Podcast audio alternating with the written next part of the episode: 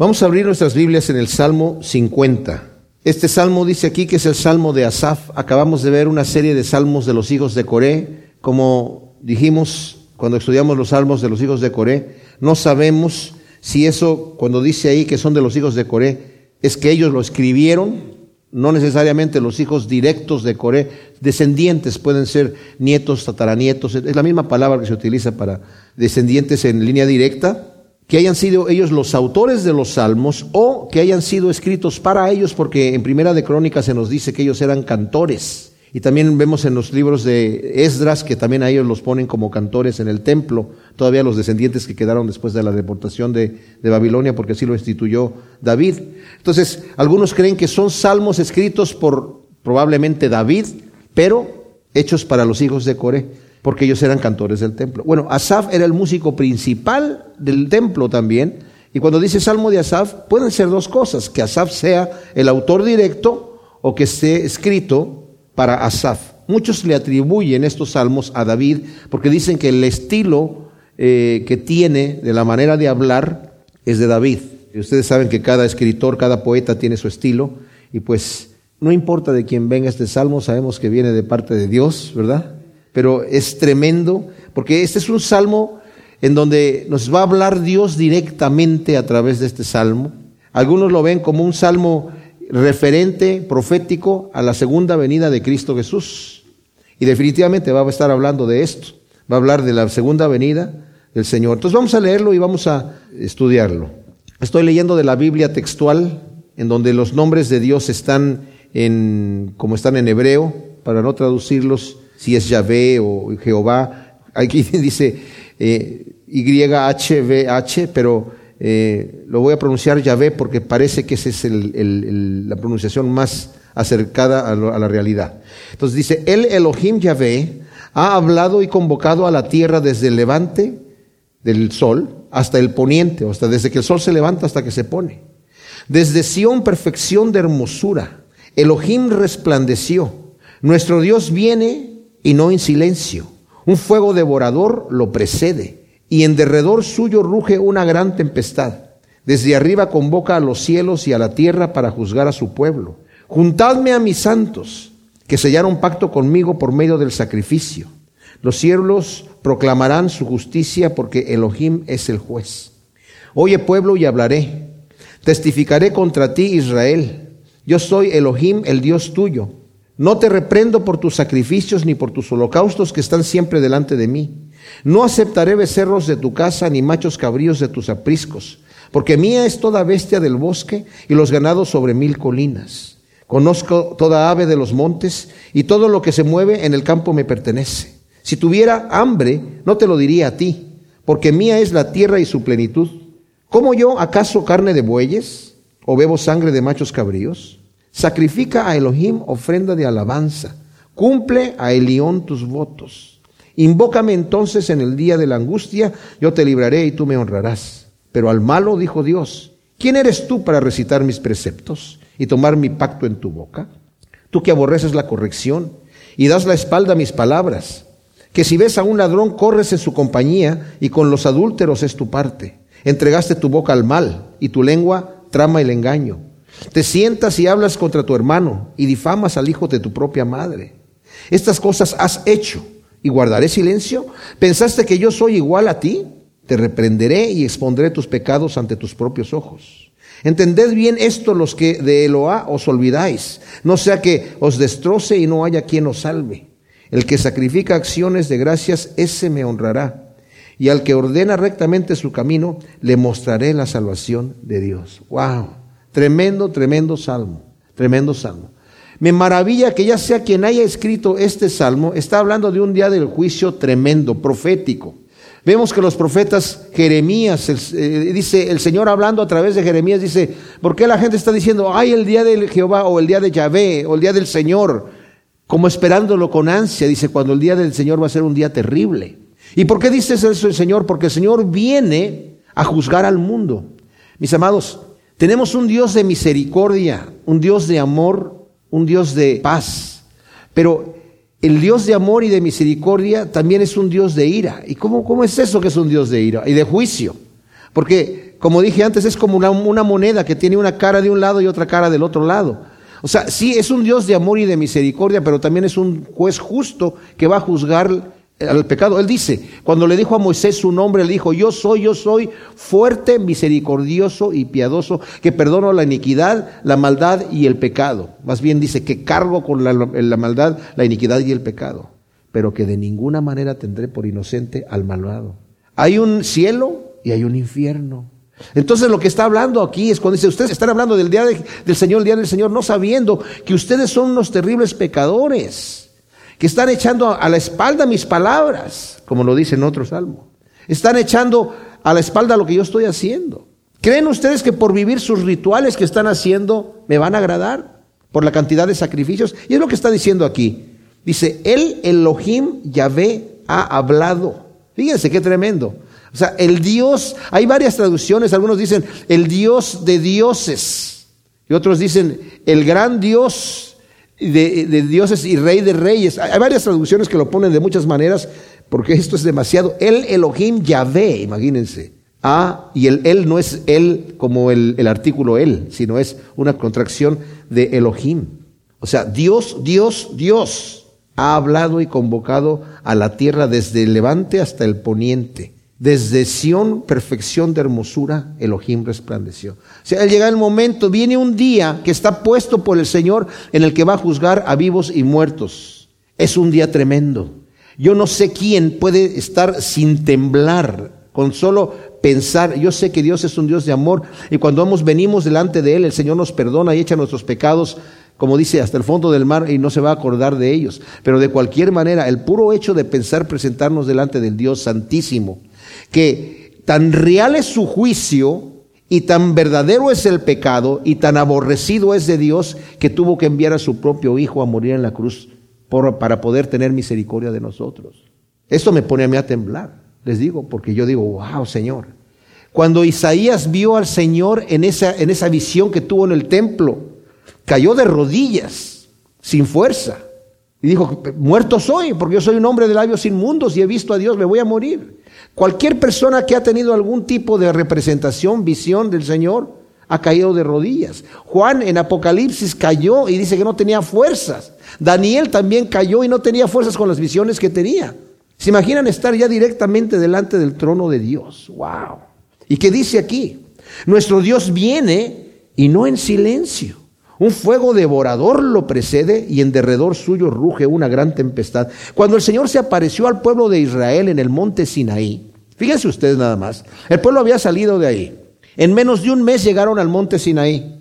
Y cuando están en el monte Sinaí, el Señor se aparece al pueblo y el monte temblaba, humeaba, estaba en tinieblas y la, era una situación tremenda en donde tronaba la voz de Dios.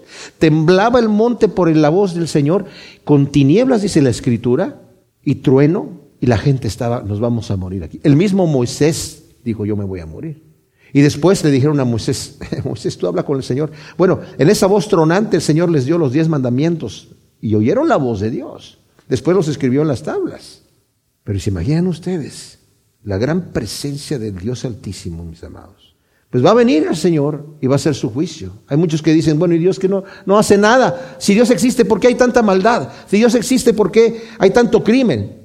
Si Dios es amor, ¿por qué hay tanta situación? Bueno, espérate un momento, porque viene un día del juicio. Y cuando el Señor eh, efectúe su juicio, nadie va a poder decir, pero es que esto es injusto. Todo el mundo va a decir, wow. Todo el mundo se va a postrar. Saben, el Señor no le da respuesta a nadie, no le da cuentas a nadie. Él es Dios.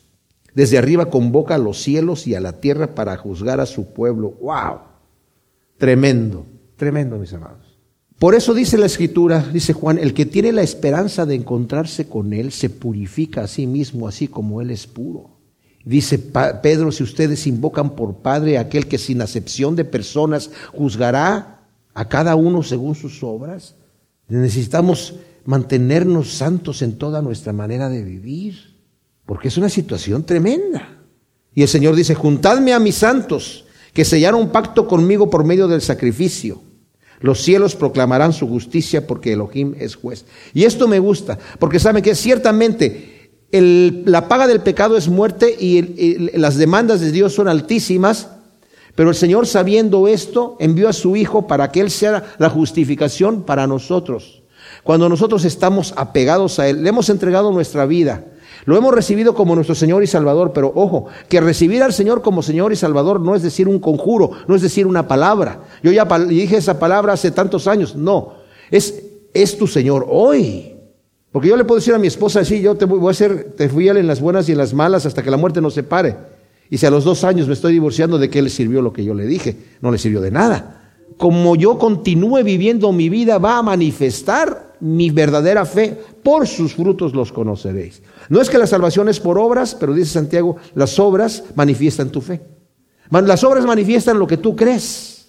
Y en aquel día no todo el que me dice, Señor, Señor, entrará en el reino de los cielos. Muchos van a venir a decirme, Señor, que no hicimos muchas cosas. Señor, apártate de mí, no te conozco. ¿Cómo? Hacedor de maldad. Pero aquí dice el Señor, júnteme a los santos, los que hicieron pacto conmigo a través del sacrificio. Ahora, aquí obviamente tal vez está hablando de los sacrificios del Antiguo Testamento que eran símbolo después del sacrificio de Cristo.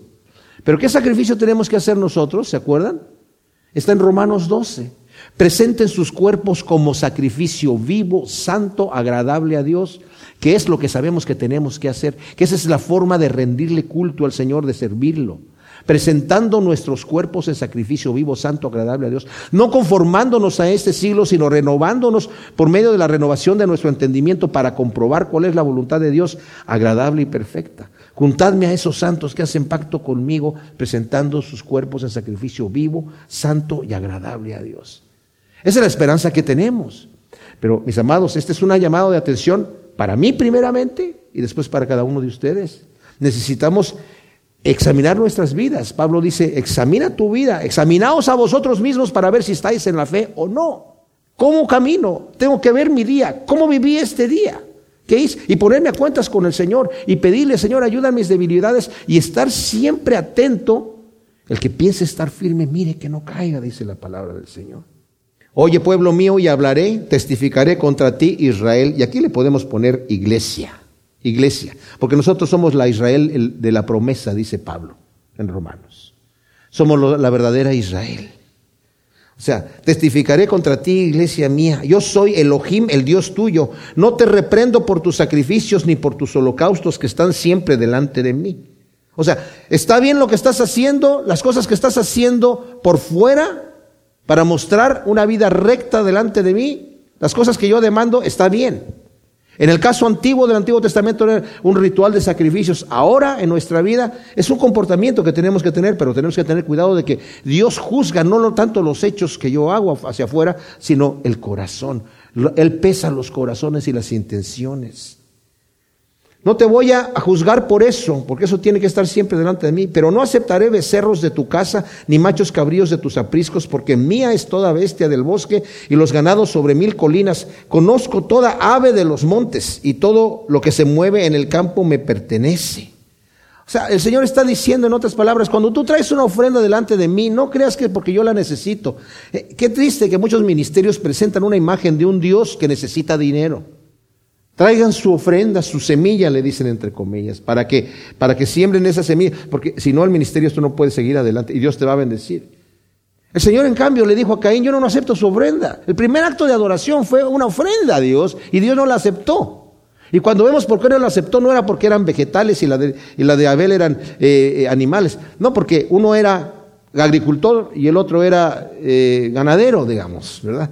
Entonces cada quien trajo su ofrenda dentro de lo que ellos tenían. Pero el Señor le dijo, si hicieres bien, no serías aceptado, pero por cuanto hay pecado en tu vida, no te lo puedo recibir. Si tuviere tu hermano algo en contra de ti mientras traes tu, ofrenda delante del altar, dijo el Señor, deja allí tu ofrenda. No me interesa, no la puedo recibir así. Ve y arregla cuentas con tu hermano y luego me la traes. Pero hay gente que dice, no, trae tu ofrenda como sea, de cualquier manera. El Señor dice, no. No aceptaré becerros de tu casa ni machos cabríos de tus apriscos. Todo es mío. No, no necesito yo por eso. El Señor acepta la ofrenda cuando se da de un corazón limpio, de un corazón lavado en la sangre del Señor, de un corazón quebrantado, como vamos a ver más adelante, y de un corazón contrito. Si tuviera hambre, no te lo diría a ti, porque mía es la tierra y su plenitud. Imagínense la figura, hasta, loca es, de un Dios hambriento. Dios, Dios, nunca va a estar hambriento. Pero si yo tuviera hambre, no te lo pediría a ti, porque yo tengo todo. Todo es mío. No te tengo que pedir a ti nada, porque yo todo es mío. ¿Como yo acaso carne de bueyes o bebo sangre de machos cabríos? Tú sacrifica a Elohim ofrenda de alabanza, de acción de gracias. Cumple a Elión, al Dios altísimo, tus votos. O sea, vive una vida recta, lo que has entregado, has entregado tu vida al Señor, continúa. Como dice Pedro en el capítulo primero de la segunda carta, dice, haced firmes vuestra elección. Nuestro llamado y elección, ¿qué quiere decir? ¿Elección de qué? Somos elegidos, pero haz firme tu elección. Como dice Calvino, ¿quieres estar seguro de que eres un escogido de Dios? Mira tu vida. ¿Cómo estás viviendo? ¿Estás viviendo santamente? Gózate en el Señor. ¿Estás viviendo impíamente? No te engañes. No te engañes. Arrepiéntete. Porque si no te arrepientes, entonces no eres uno de los elegidos. Invócame entonces en el día de la angustia y yo te libraré. Tú me honrarás. Yo te voy a librar y tú me honrarás. Si tú me sirves a mí, dice el Señor, me vas a invocar en el día de la angustia y yo te voy a librar. Este Dios que viene no en silencio con un fuego devorador precediéndolo y en derredor suyo ruge una gran tempestad, tiene el poder para librar mi vida de cualquier tipo de angustia. No hay cosa que se le dificulte, pero ni tantito.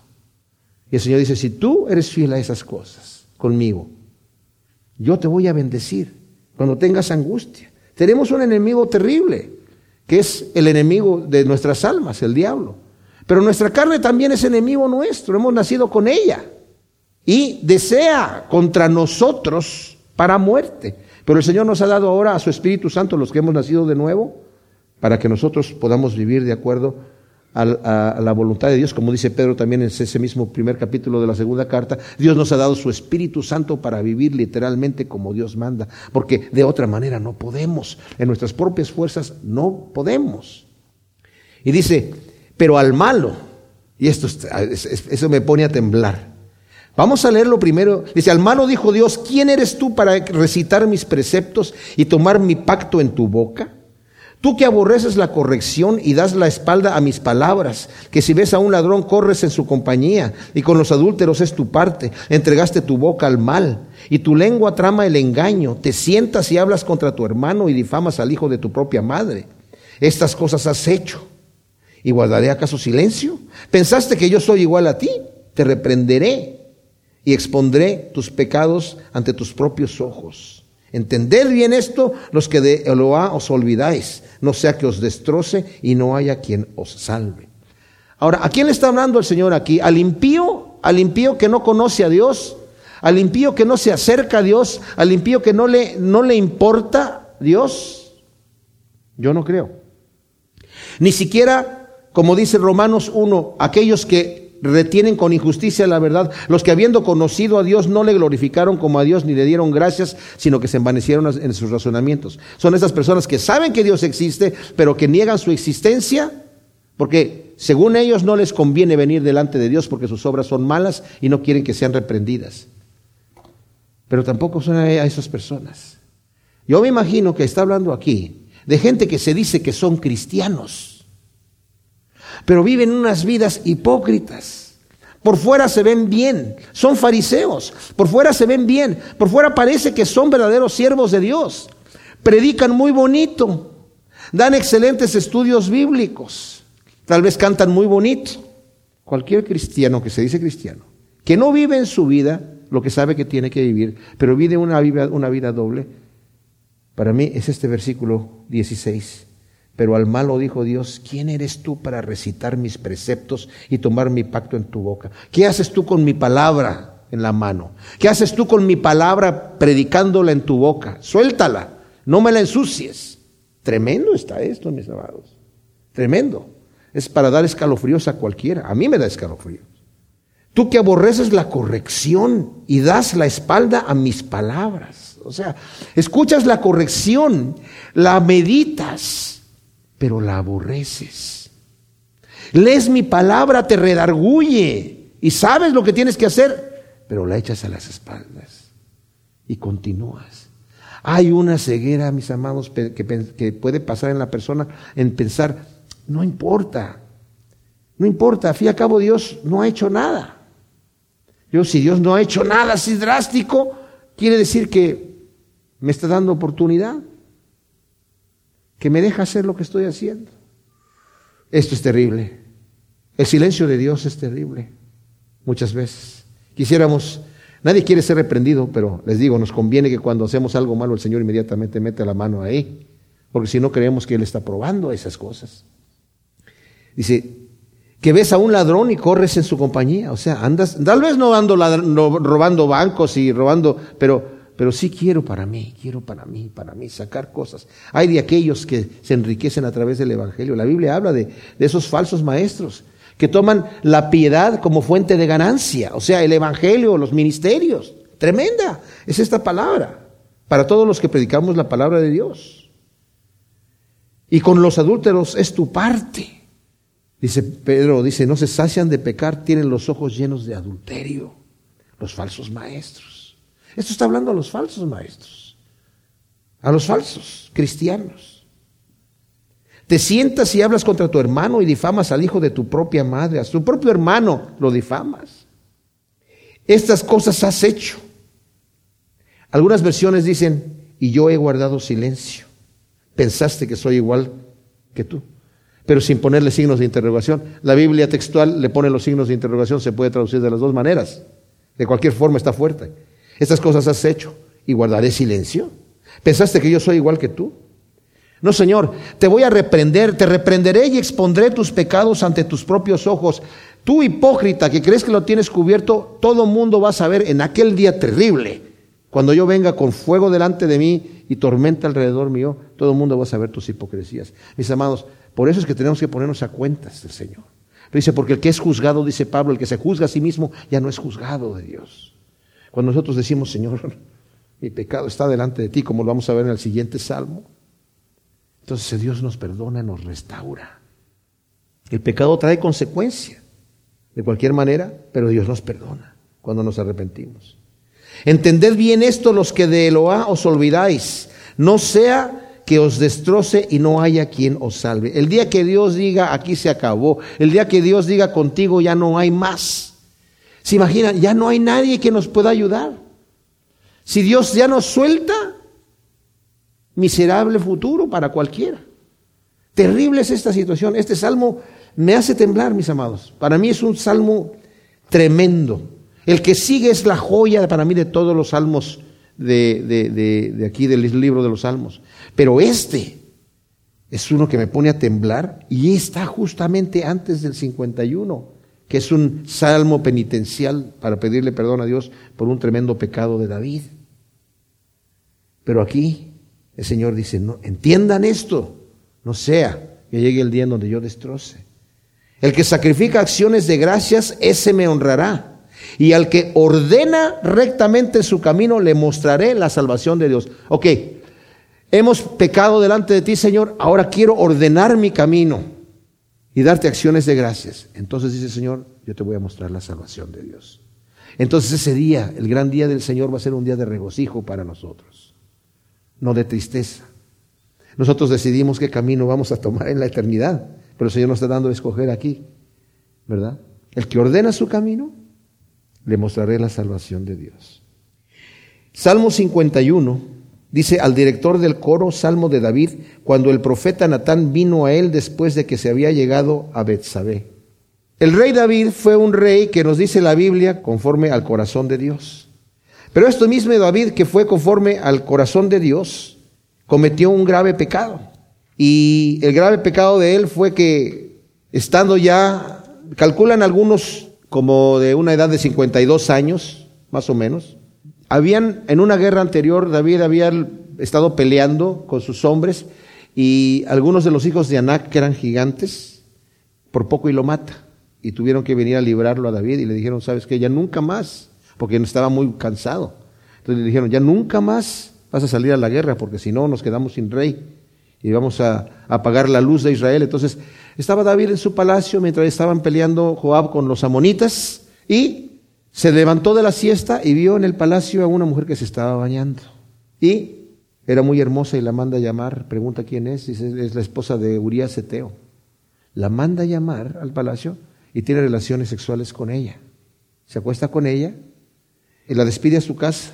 Después la mujer le manda a decir que estaba encinta, que estaba embarazada.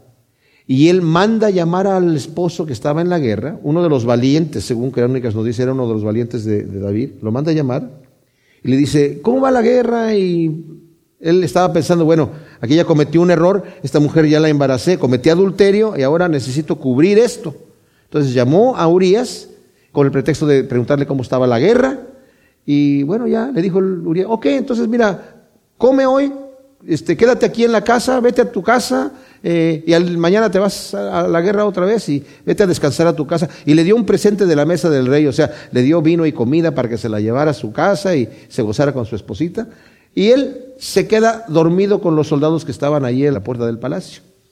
Y le avisaron al rey, ojo, o sea, hay gente que ya sabe todo lo que hizo David, ya lo sabe. Los que estaban ahí con David sabían que había mandado llamar a la mujer que se había acostado con ella, que estaba embarazada. Ella le mandó decir y, hey David, no se fue este como tú querías que se fuera a la casa. O sea, todo este complot tan terrible ya lo sabían los que estaban cercanos a él. Por cierto, Aitofel, el que lo traicionó con Joab, era el tío de Betsabé, cuando leemos crónicas y relacionamos los parentescos. Bueno, el detalle era que, pues manda a llamar a este hombre, no se va a su casa, entonces al otro día David dice, ¿cómo que no se fue? A ver, oye, Urias, mira, no te vayas todavía, quédate aquí un día más y te vas mañana. Entonces lo invita a comer y lo embriaga. Ya cuando estaba embriagado le dijo, ahora sí, mira, te vas derechito aquí, ahí está tu casita. Y tampoco se quedó a dormir ahí. Entonces al otro día el rey escribe una sentencia y le pone, Joab, ponme a este hombre enfrente de la batalla y asegúrate que muera. Así le dijo. Y le dio la sentencia en la misma mano a Urias para que él se la llevara a, Joab. Y Urias fielmente nunca abrió la carta, se la entregó a Joab. Joab lo puso hasta el frente de la batalla, se acercaron a la ciudad, cosa que no debían haber hecho. Y los flecheros tiraron flechas y mataron a varios hombres, muchos de los hombres, treinta y tantos hombres, incluyendo a Urias. Y el rey dijo, bueno, así sucede en la guerra, ¿verdad? Ahora sí, bueno, ni modo, pobrecita. Y la viuda, pobrecita viuda, véngase para acá, yo la voy a tomar como mujer. La tomó como mujer. Y David pensó que todo estaba ya tranquilo. Agregando, como sucede, mis amados, pecado al pecado, porque el pecado una vez que se comete y no se arrepiente la persona, para cubrirlo hay que meter otro pecado. Primero fue adulterio con los ojos, luego fue adulterio físicamente y luego asesinato, pero de una manera vil. Y no solamente el asesinato de un hombre, sino de muchos de sus guerreros también que murieron, de los valientes. Entonces, después llega el profeta Natán, después de que ya nace el niño. Todo este tiempo David calladito ahí, tranquilo. Ni tan tranquilo como dice el Salmo 32 pero callado. Y después nace el niño y el niño enferma. O sea, yo me imagino que ha de haber pasado un periodo por lo menos, por lo menos de un año o un poco más. Y llega el, profeta Natán y le dice, antes de que enfermara el niño, le dice a, David, eh, David, hay un hombre en tu reino que es muy rico. Tiene muchos animales y muchos ganados, muchas, muchos bienes. Y su vecino es un hombre que es muy pobre. Tiene una sola ovejita que compró, chiquitita, ¿verdad? Y ha crecido con él y la quiere como una hija. Duerme ahí con él, con su familia en, la cama y come de su mesa y todo. Es, es como si fuera una de sus hijas. Vino un visitante a visitarlo, al hombre rico, al vecino, y él por fuerza le fue a quitar, no quiso matar uno de sus animales, por fuerza le fue a quitar la ovejita al hombre pobre para dársela de comer al visitante. Y se levantó el rey porque el rey era el juez, airado, y dijo, el tal hombre merece pagar cuatro tantos y además merece morir. Y le dice Natán, tú eres ese hombre, porque Dios te bendijo con mucho y tú le fuiste a quitar a Urias lo único que él tenía.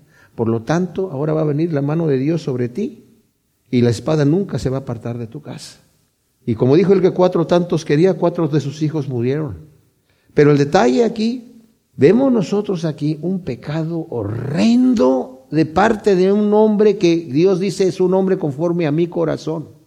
Lo dijo antes y lo dijo después de este pecado.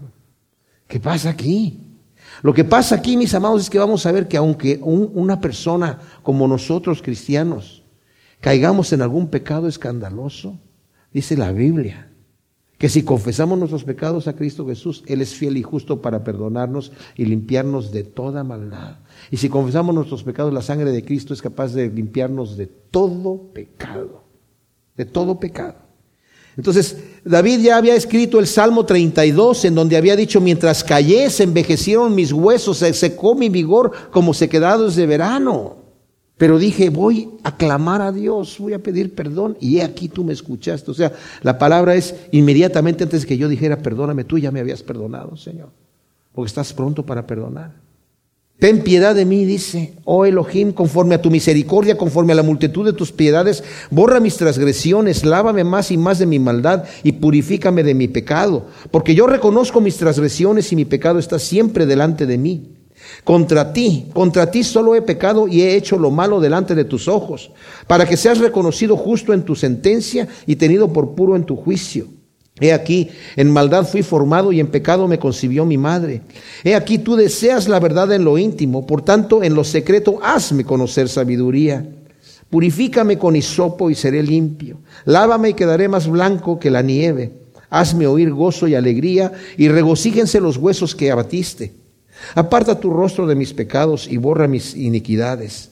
Oh Elohim, crea en mí un corazón limpio y renueva un espíritu recto dentro de mí. No me eches de tu presencia ni quites de mí tu Santo Espíritu. Restitúyeme el gozo de tu salvación y un espíritu noble me sustente. Así enseñaré a los transgresores tus caminos y los pecadores se convertirán a ti. Líbrame del delito de sangre, oh Elohim, Dios de mi salvación, y mi lengua cantará con gozo tu justicia. Oh Adonai, abre mis labios y mi boca proclamará tu alabanza, porque no quieres sacrificio, que yo lo daría. Y si doy holocausto, no lo aceptas. El sacrificio grato a Elohim es el espíritu quebrantado, y al corazón contrito y humillado no despreciarás tú, oh Elohim. Haz bien con tu benevolencia a Sión, edifica los muros de Jerusalén, entonces te agradarán los sacrificios de justicia, holocaustos y ofrendas enteramente quemadas entonces se ofrecerán novillos sobre tu altar. Tremendo.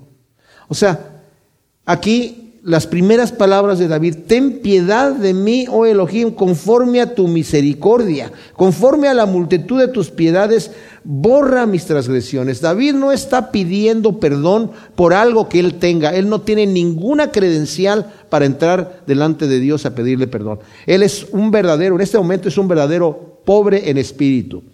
La palabra significa un mendigo en espíritu. Aquel que no tiene ni sabe cómo obtener, ni sabe cómo empezar a hablar para acercarse a Dios. Pero David sabe una cosa, tú eres misericordioso, tú eres bondadoso, piadoso.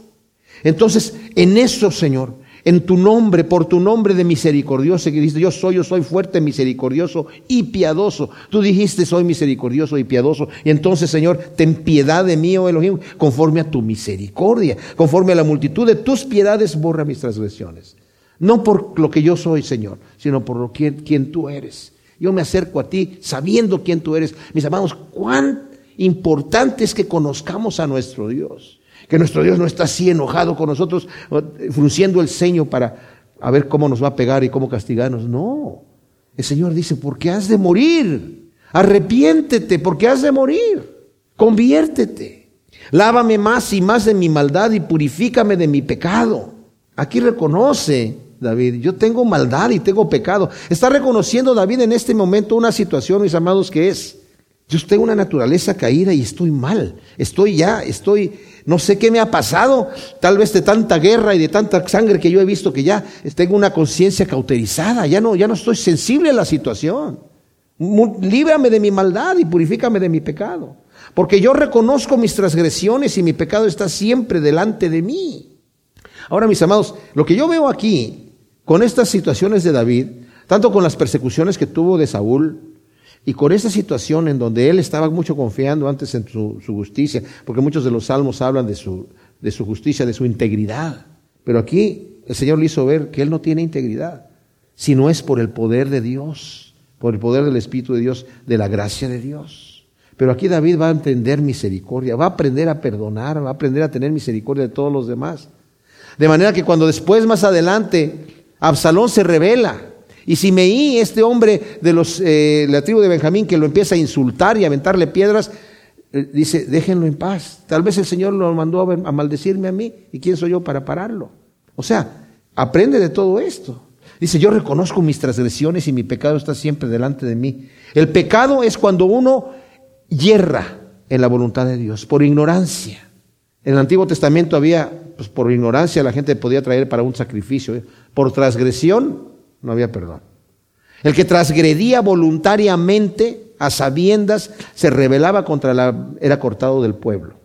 Algunos de los pecados incluso eran con la muerte. Pero aquí dice, yo he transgredido, Señor. Yo solamente, no solamente he pecado, yo transgredido. Yo sabía lo que estaba haciendo. Lo sabía lo que estaba haciendo. Y todavía cubrí un pecado con otro mayor. Y me aguanté. Me guardé con eso. Y ese cáncer, esa, esa lepra que estaba allí en mi alma empezó a infectarme a mí y a infectar a los que estaban alrededor mío. Porque toda esa gente sabía lo que había hecho David. Fíjense que él no se arrepintió porque en un día llorando después de toda la noche de haber estado en angustia dijo, ¿saben qué? Yo, yo pequé, pequé. No, tuvo que venir el profeta a desenmascararlo al hombre conforme al corazón de Dios, para que veamos la misericordia de Dios. Luego dice, contra ti, contra ti solo he pecado y he hecho lo malo delante de tus ojos, para que seas reconocido justo en tu sentencia y tenido por puro en tu juicio. Contra ti, contra ti solo he pecado. ¿A poco pecó solamente contra Dios David? ¿Que no pecó contra Betsabé, deshonrándola? ¿Que no pecó contra Urias, deshonrando a su esposa y después matándolo? ¿Que no pecó contra los familiares de Betsabé y los familiares de Urías? ¿Que no pecó contra su propio eh, reino? Haciendo morir a algunos de sus soldados, ¿no pecó contra ellos? ¿No pecó contra su propio cuerpo, que somos templo del Espíritu Santo? ¿Por qué contra solo Dios ha pecado?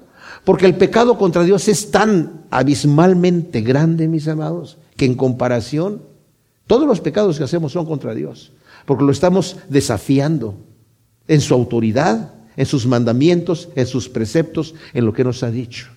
Porque David sabía que estaba pecando y por eso dice, yo me fui en contra de tu voluntad. Y cuando estamos en contra de la voluntad de Dios, mis amados, contra Dios estamos pecando. Aunque también estamos dañando a mucha gente alrededor nuestro. ¡Wow! He aquí en maldad fui formado y en pecado me concibió mi madre. Esto es interesante, ¿saben? Porque Carlos Marx decía que el hombre en naturaleza es bueno, y si lo ponen en un entorno, en un medio ambiente, en donde haga, haya bien, este, se pueda desarrollar correctamente, como por naturaleza es bueno, pues este, no va a haber crimen, no va a haber nada. Entonces él hablaba de la utopía de la dictadura del proletariado. ¿verdad? Y, necesitamos por la fuerza tomar los países e eh, eh, por la fuerza empezar a, a, transformar hasta que lleguemos a tener la dictadura del proletariado, que quiere decir donde todos somos dueños de todo. Eso no ha pasado en ningún país socialista o comunista. ¿Por qué? Porque el hombre por naturaleza es malvado. Eso lo dice Dios. Dice, he, estado viendo al, al hombre y he visto que los designios de su corazón son de continuo no una vez, de continuo solamente el mal. No tiene otra cosa. Por lo tanto, le voy a recortar sus días. Ya no van a ser 911 en promedio, sino ahora van a ser 120 días. Y el mismo Moisés que vive 120, en su salmo dice, eh, ahora la vida de los hombres son 70 y de los más robustos 80. Pero el hombre de continuo, sus intenciones son solamente el mal. Engañoso es el corazón y perverso. ¿Quién lo conocerá? Lo que está diciendo David es, no es que se está disculpando y diciendo yo no soy culpable, yo así nací siendo pecador, yo peco porque soy pecador, no soy pecador porque peco, yo peco porque soy pecador. A un niño no hay que enseñarle ni a mentir, ni a, ni, ni a ser egoísta, ni a ser manipulador, ni... No, esas cosas ya las tiene, ya las tiene. Ni a ser desobediente y rebelde, Así nace. Hay que enseñarle, hay que educarlo para quitarles esas cosas. Pero yo aquí en maldad fui formado y en pecado me concibió mi madre. Yo nací siendo un pecador, Señor. O sea, Él solamente está reconociendo su naturaleza. No lo está viendo, como dije, desde el punto de vista para disculpar su pecado, sino más bien para agrandarlo. Señor, yo soy un gran malvado. Así nací, así soy. Soy un gran malvado. Pero he aquí tú deseas la verdad en lo íntimo, por tanto en lo secreto, hazme conocer sabiduría. O sea, Señor, en este momento yo te pido no solamente que me perdones, que tengas misericordia de mí, yo necesito conocer sabiduría de ti en lo íntimo, porque tú quieres una relación personal en lo íntimo, yo quiero que en lo íntimo me hagas conocer sabiduría de ti. Te quiero amar, te quiero adorar en lo íntimo y en lo íntimo quiero estar aprendiendo de ti. Purifícame con hisopo y seré limpio. Lávame y quedaré más blanco que la nieve. Fíjense que el hisopo lo utilizaban para muchas purificaciones, pero especialmente para los leprosos. O sea, está reconociendo, Señor, estoy tan podrido como un leproso. Purifícame con hisopo y seré limpio. Y el hisopo lo mojaban en sangre. Sabemos nosotros que somos lavados en la sangre de Cristo Jesús que nos emblanquece. Dice, el Señor en, Isaías dice, si tus pecados fueren rojos como el carmesí, yo los voy a hacer blancos como la nieve. ¿Quién puede blanquecer algo que está rojo como el carmesí? La sangre de Cristo solamente. La sangre de Cristo. Hazme oír gozo y alegría y regocíjense los huesos que abatiste. O sea, Señor, como dice en el Salmo 32, eh, se envejecieron mis huesos y se secó mi vigor. Estaban mojando mi cama con lágrimas todo el tiempo a causa de mi pecado a causa de mi silencio en el pecado. Porque no se trata de pecar inmediatamente, ay, perdóname Diosito, perdóname, perdóname, perdóname, ya perdóname, perdóname, perdóname. eso sería un cinismo. Pero lo que sí necesitamos entender es que cuando nosotros caemos en pecado, obviamente tiene que venir un momento de tristeza, un momento de reconocimiento, pero Señor, ¿qué hice? Pero la tristeza que tenía David en el Salmo 32 es una tristeza de silencio, de no querer reconocerlo. Y a veces nosotros somos así con el Señor. Creemos que si no nos ponemos en cuentas con el Señor y confesamos ese pecado, ese pecado no existe. Estamos como el avestruz. Si metemos la cabeza en la tierra, no lo veo yo, no lo ve nadie. No me veo yo, no me ve nadie. Pero en realidad, Dios ya sabe. El engañado soy yo. Entonces yo al reconocer mi pecado delante de Dios, el Señor dice, ok, ya entramos a cuentas con ese pecado, quedó limpiado. Por eso David más adelante aprende y dice, muéstrame tú, Señor, los pecados que me son ocultos. Muéstrame, Señor, yo no quiero quedarme con ningún pecado ahí. Hazme oír gozo y alegría y regocíjense los huesos que has abatido. Aparta tu rostro de mis pecados y borra todas mis iniquidades, oh Elohim. Crea en mí un corazón limpio y renueva un espíritu recto dentro de mí. Hazme una nueva criatura, Señor. Ahora mi corazón se ha corrompido, necesito un nuevo corazón. Aunque antes lo tenía tierno, para adorarte, para cantarte. Sea endurecido, Señor. Crea en mí un corazón limpio. Estas son oraciones, mis amados, conforme a la voluntad de Dios. Cuando nosotros oramos así, como ora David aquí, del corazón, el Señor nos responde. El Señor nos transforma, porque esa es su voluntad. No me eches de tu presencia ni quites de mí tu Santo Espíritu. Fíjense cómo está hablando aquí del Espíritu. Dice, mí un corazón limpio y renueva un espíritu recto dentro de mí. Un espíritu, espíritu de hombre, recto. Y luego habla y dice, no me eches de tu presencia, no quites de mí tu Santo Espíritu, la primera vez en el Antiguo Testamento que se menciona el Espíritu Santo. Tremendo. Restitúyeme el gozo de tu salvación y luego vuelve a repetir, y un espíritu noble me sustente. O sea, Señor, dame un espíritu recto. Vivifica mi espíritu de hombre con tu Espíritu Santo, Señor. Porque eso es lo que hace el Señor. Viene y se une a nosotros en nuestro espíritu, en lo que, son, en lo que somos semejantes a Dios. Así enseñaré a los transgresores tus caminos y los pecadores se convertirán a ti, Señor. Una vez que yo ya tenga esa relación contigo, voy a predicar tu palabra. Voy a empezar a anunciar tus maravillas. Líbrame del delito de sangre, oh Elohim, Dios de mi salvación y mi lengua cantará con gozo tu justicia. ¿Saben por qué el Señor le dijo a, David, tú no puedes construirme el templo que quieres construirme? Porque hay sangre en tus manos. No era la sangre de Goliat, ni la sangre de los diez miles que mataba en las batallas. Era la sangre de Urias, a la que estaba hablando el Señor. Por esa sangre de Urias tú no me puedes construir el templo. Y por eso dice, Señor, líbrame del delito de sangre oh Elohim, Dios de mi salvación. Límpiame de ese delito. Perdóname, Señor, ese pecado grandísimo. Y mi lengua cantará con gozo tu justicia. Oh Adonai, abre mis labios y mi boca proclamará tu alabanza, porque no quieres sacrificio, que yo lo daría. Si doy holocausto, no lo aceptas, Señor. Si yo te ofrezco un sacrificio en este momento, no lo quieres. Como dice Isaías capítulo 1, estoy harto de sus sacrificios, estoy harto de sus holocaustos, sus cantos, no los puedo soportar, porque hay injusticia en sus corazones. Así como nuestras oraciones y nuestros cantos pueden subir como olor grato delante de Dios, pueden subir como un olor hediondo delante de Dios cuando nuestros corazones están. Así el Señor dice, estoy harto de eso, no lo quiero. Necesito un corazón limpio y de ahí puedo recibir todo.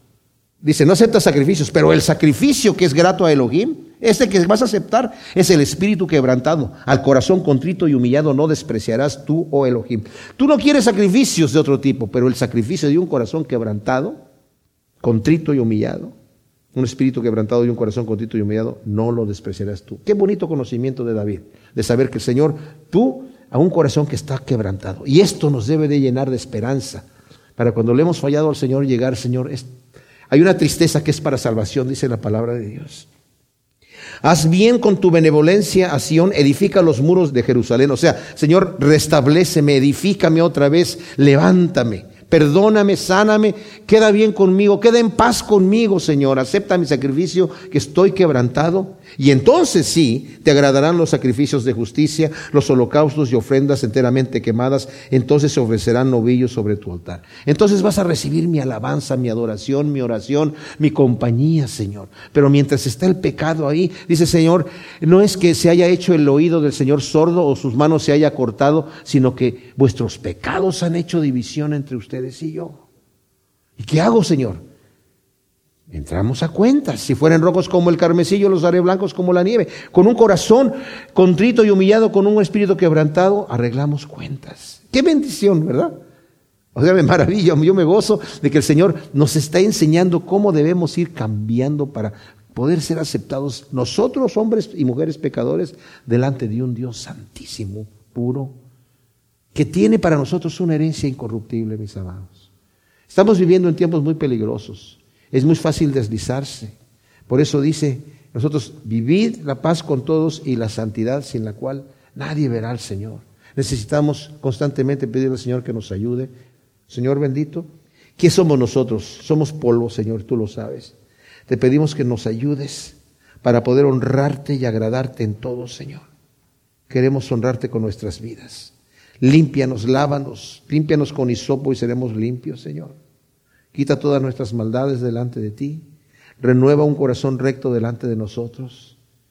Y ayúdanos a servirte siempre con gozo y alegría, Señor. Buscar siempre tu rostro en todo momento, examinando nuestras vidas.